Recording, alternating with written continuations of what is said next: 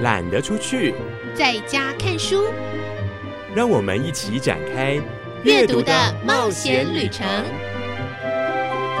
齐轩主持。各位亲爱的朋友，我是齐轩。阳春三月，有没有感觉到春天的气息啦？今天我们说一个故事，讲一本台东的书，访问两位朋友，介绍三场活动。是不是很扎实？那就让我们来踏上旅程吧。各位亲爱的朋友，我是齐轩，欢迎来到懒得出去在家看书的选书单元。今天非常的开心，我们为您请到了作者，而且是我们台东的书。今天就选这一本书《卑南山下》，由玉山社出版，作者是林建成。我说到他的名字，相信很多人知道，因为我知道建成大哥担任过老师。先请建成大哥来跟大家问好。好，呃，听众朋友们，大家好，呃，齐先好。先请教你，您担任教子的时间？好。其实我担任代课老师的时候，只有两年的时间啊。那个时候是在东海国中，那两年的时间哦，也是大概是我人生当中很快乐的一段时间。因为那时候年轻，刚刚从嗯美术系毕业啊，然后有满腹的一些理想，想跟小朋友们一起分享，跟他们一起玩艺术这样的角度里面来，这段时间里面带他们，不管是到户外去写生啊，去玩啊，带班级的方式啊，也跟一般老师不一样。常常就是有时候看着大家在读书的时候，我们其实是全班跑到操场里面去玩，去跟个大自然接触，比如说去抓昆虫啦，或者是去看什么蝴蝶啦，去画那个蝴蝶啦，这样。我其实那时候就开始起来就有一点点跟别的老师不太一样，然后也常常被其他的老师在背后里面纠正、批批评。啊，这是一段，所以那段时间里面其实我很快乐。后来我也曾经在东大就有兼过课了，所以有一些学生是在那个时候里边大概比较有接触到的这些，不管是大朋友小朋友都一样，都是台东的人比较多。是因为在里面有一篇，你有提到你的学生，他请你画一幅，是是是，他哥哥抱着他，然后他妈妈追打他的，所以我印象很深。我想啊，人都一样，你用很真实的情感或者真实的。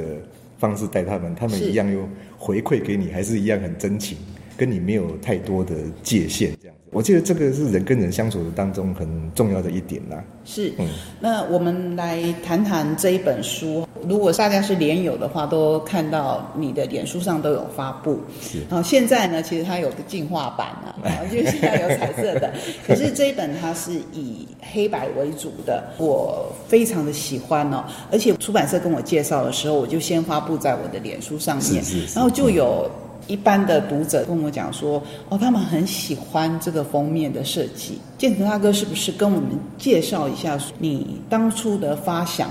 当然，你绝对不是以出书为目标来开始写这一本书的。嗯。可是当初你为什么会以这样的方式来呈现我们的卑南山下？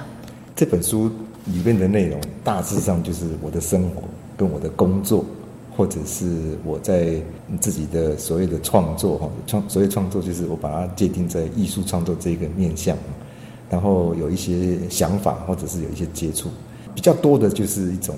真实生活的状态之下里边，我看到比较特别的，我就会随手就把它记下来。这样，大概三四年前吧，哈，那我就开始就是因为脸书的关系，脸书上有一些以前的人教过的学生啊，常常就会问我啊，问好了，最近怎么样了哈？然后有时候我就想，我说好，那我就把我的生活呈现出来。对对对，以后我就试着哈，尽量在每个礼拜写一篇东西，表示说我现在。的生活状况不用很多的，不需要一一回答。对对对，就知道说我还在呼吸。啊，然后刚开始的时候，就是因为一方面还在工作的关系啦，所以我就觉得只是写文字嘛，久了之后就觉得有一点点感觉起来欠缺什么。哎，我自己本身爱画嘛，所以有一些习惯就是会写速写啊，或者是随笔这样的习惯，所以我就开始试试看，就是用铅笔，因为它方便。随时都可以拿，事后也不用特别去整理，也不用去洗笔，也不用去洗调色板，所以一开始是这样子下来，就是这样一边写一边画，还有一个目的，因为我自己本身就喜欢写，也比较喜欢画，从小开始就是这样。然后写的时候呢，在画的时候呢，要写要画，其实它的条件还不是因为条件好，那就可以做这两件事情，有时候是两种条件要聚合。譬如说我在看一个景，或者是我在看一个人。你在跟他聊天，或者是我看他的工作，有一些动作是特别特别会触动我的，就像我们在写东西一样哦。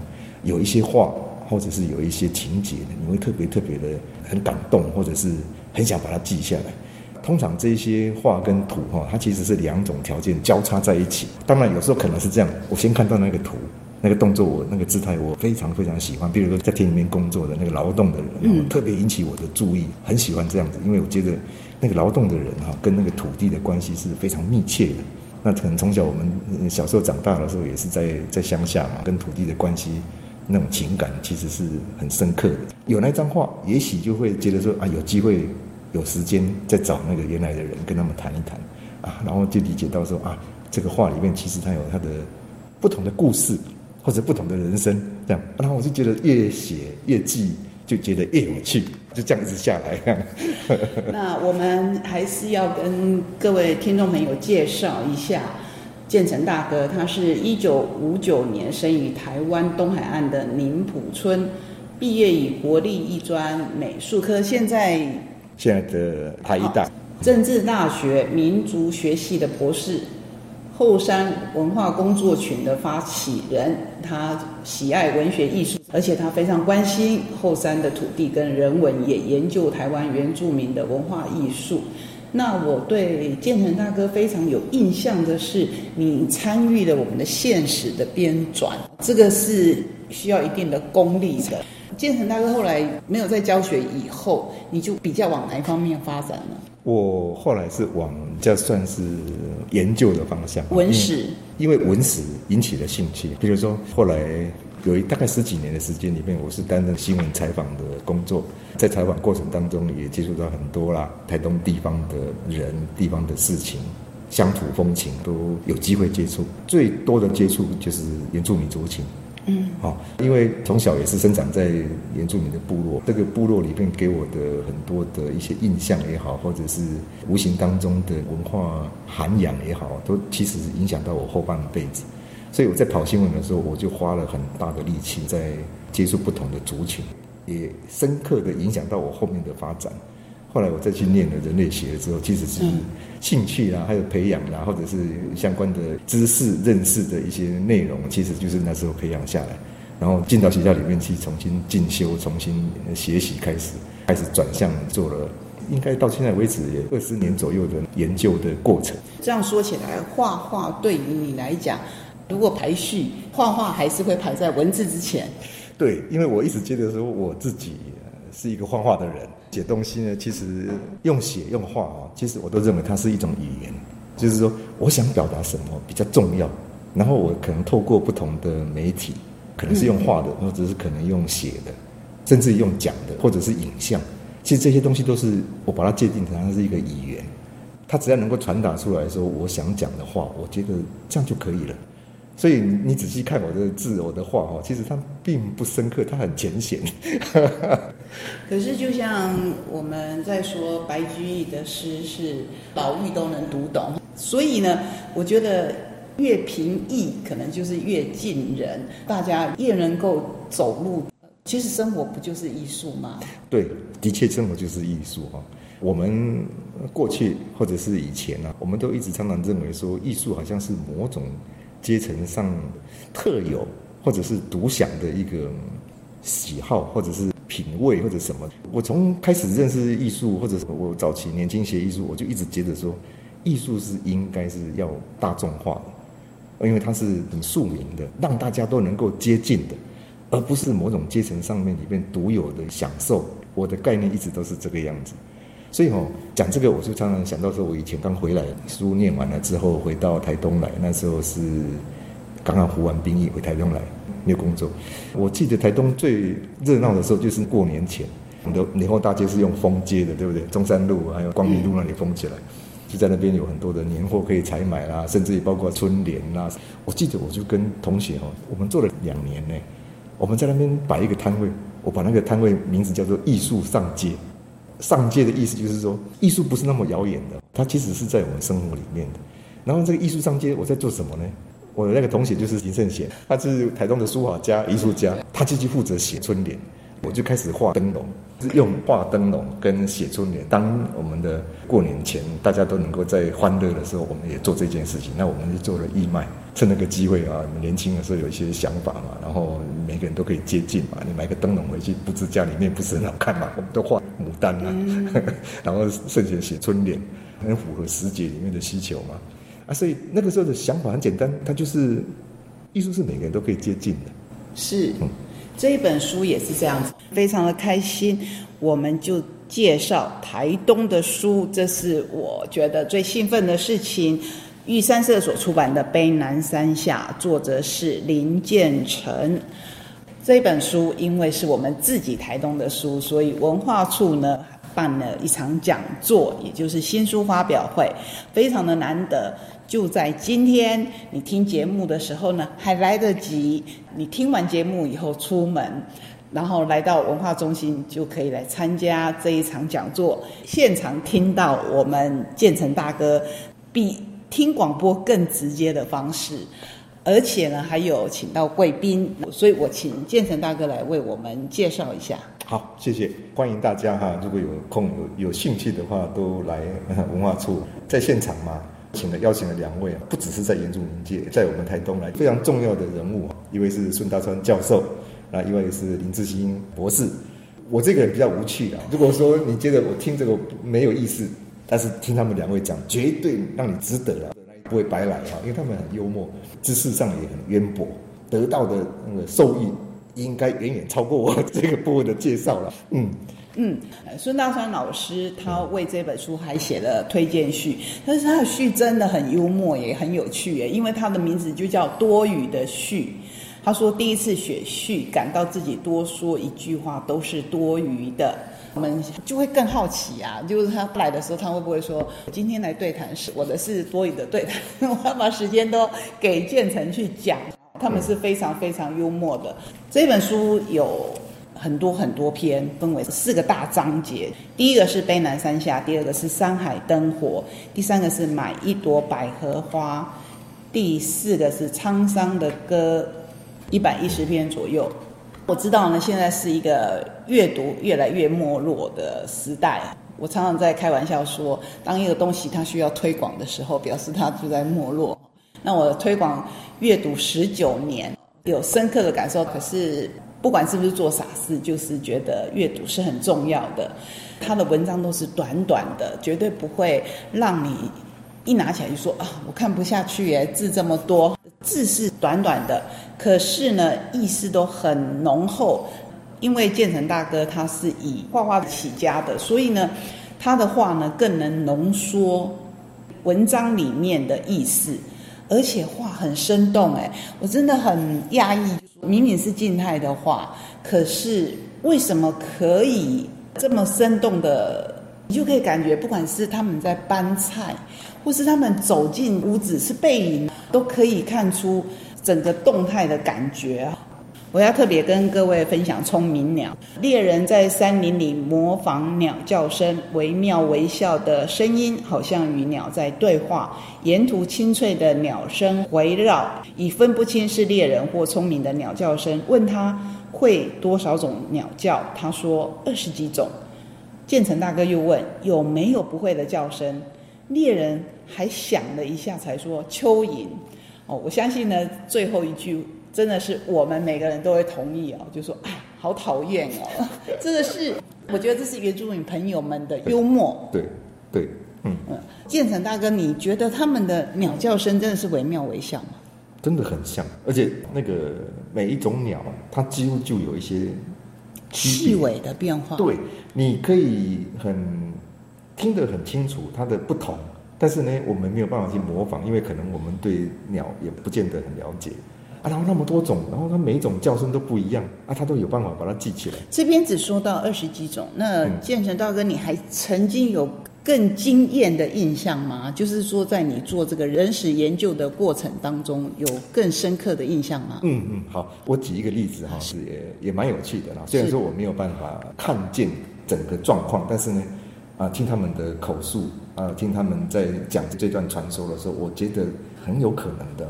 那就是我在屏东做平埔族的调查的时候，是嗯，我就发现到有一个部落，他们的业绩里面，他们有有在重新复赠一个仪式，这个仪式是祈雨哈，就是祈祷雨祈祷能够下雨下雨。那他们拿出了一个很特别的法器，叫做雨王，下雨的雨。感觉很厉害。这个出来之后，他就是一个王王出巡呢，他确实也是走在前面，就是有点带领大家。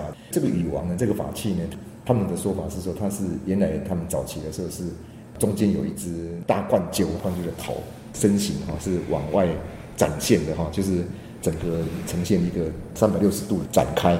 上面早期是他们认为说他们有一百零八种的鸟类的羽毛构成的。我在当场看的时候，我就觉得说，有吗？这个看起来好像是很多的那个孔雀羽毛啦，那个鸡的羽毛啦，这样那会有一百零八种？他说有，以前真的是有一百零八种。我说有吗？那你们那个森林里面有一一百零八种鸟吗？他说有，以前绝对有这样。然后我说我为什么相信你？你讲的这个是正确的。他说我们一百零八种鸟，每一种鸟的名字还有它的功能，每一种鸟叫的时候的声音都不一样。哎，这样是很特别，有没有什么记录？这样他说有。我们的歌谣里面哦，它其实就是在讲这件事情。他吟唱的那个古谣里面就在讲这是什么鸟，什么鸟，它是什么样的工作。这个背后它的文化意涵是这样，就是说，当他在起雨的时候，那个大冠鸠只要登高一呼，所有的小鸟它们都会进来，他就开始在呼应各种呃他们的同伴，然后去向老天爷去祈求能够下雨水能够进来。他们有他们每个人的任务，这些任务呢，在做分配的时候直接就讲说你是哪一种鸟啊？譬如说你是绿袖眼，你是负担什么样的工作然后？你是什么鸟？你是文鸟什么？然后你有你的那个工作，他就吟唱一些过程，唱的那种古老的歌谣里面讲啊，这一段就是在讲什么样的鸟，它是做什么样的工作，所以他都有那个古歌谣来做记录的，所以我相信他这个讲的话是有所本啊。那这样的话，一百零八种鸟，那现在这个时间点，现在要找一百零八种鸟不太容易。我说，那以前他们怎么找？他们也抓不到那个鸟那么高，飞那么高，你怎么去抓？他说：“哎呀，我们以前哪里有这样子？以前我们在森林里面去捡他们的羽毛就很多了、现在因为没有那么多鸟了嘛，找不到了嘛，所以就找替代品。啊，所以这听起来真的很向往，同时也觉得说我们人类对于环境的破坏啊，就是说对山林的，有时候我们。我的意思是说，有时候我们这些白浪还很自以为是的说，哦，你们不能狩猎啊，你们不能什么。可是，其实原住民对保护他们的环境，该用多少，该取多少，比我们的想法，比我们的所谓的规范更先进。是，也许他们对环境的体验啊，对环境或者是动物的认知。可能远远超乎我们的一些想象。看到这个书里面哈，我还很喜欢的，有时候是甚至短短一句话，可是非常的传神。我很想再请教建成大哥的，就是有一幅，因为它跟你其他的比较不一样，嗯，它好像是比较现代化一点，不是在野外，嗯嗯。那这个叫做重回街头的服饰这一篇，我的印象也很深，因为是。在说二零一九年的时候呢，配合原民会办理原住民证明二十五周年的特展，也就是五年前已经二十五周年，那今年就三十周年了。嗯，为什么会有这一篇？这篇哈刚好原民会他们在做一个二十五周年的算是特展，那这个特展是会诊了当时在原民运动的时候相关的一些，不管是报道也好，或者是他们活动当中的一些内容，他们把它做了一个整理起来。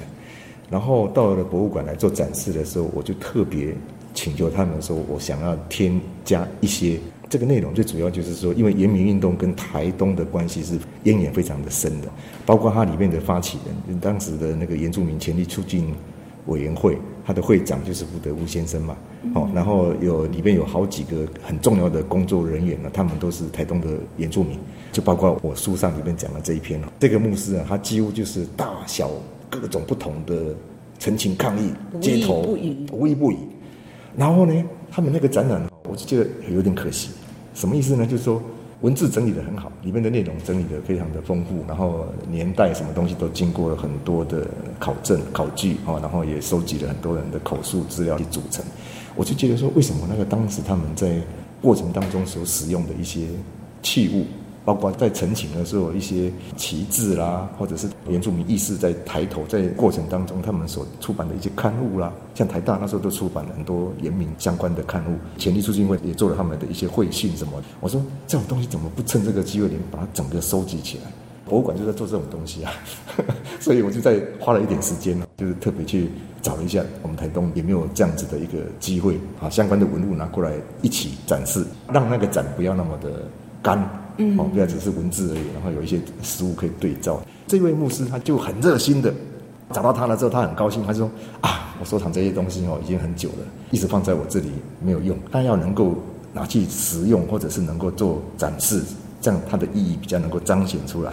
主动的去讲说他想要捐给我们，我就很高兴啊，因为其实，在早期博物馆不太收现代的东西，都大部分都是古物啦。那个时候我们的馆长他有一个概念，就认为说，现今天的这些物件，或明天以后就变成历史了，就借这个机会办理一些收藏。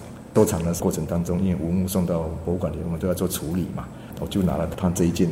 我说这件是不是你当时在陈情抗议的时候，在走街头的时候穿的？这样他说对啊，这个是我们当时穿的背心啊，上面都很清楚。然后我说你现在要放在博物馆里面来了，我们就要好好的把它典藏。你可不可以再穿一次让我看一下？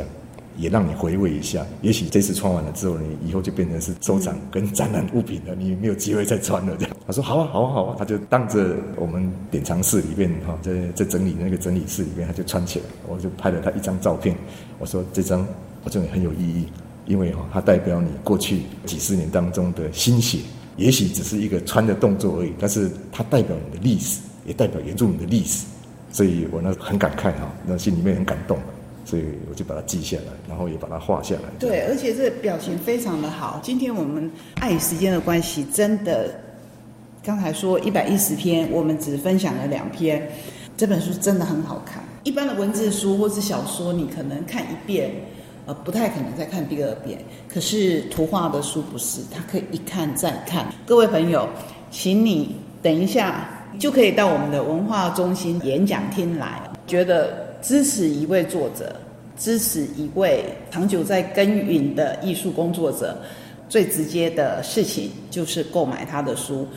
我们当场有书可以购买。今天非常谢谢建成大哥谢谢谢然后也先祝福这个发表会顺利圆满成功。是那个对谈我想听两位原住民前辈原住民的作家他们对谈我觉得就可以值回票价了。是哎欢迎大家来。是建成大哥太客气了哈谢谢谢。谢谢谢谢。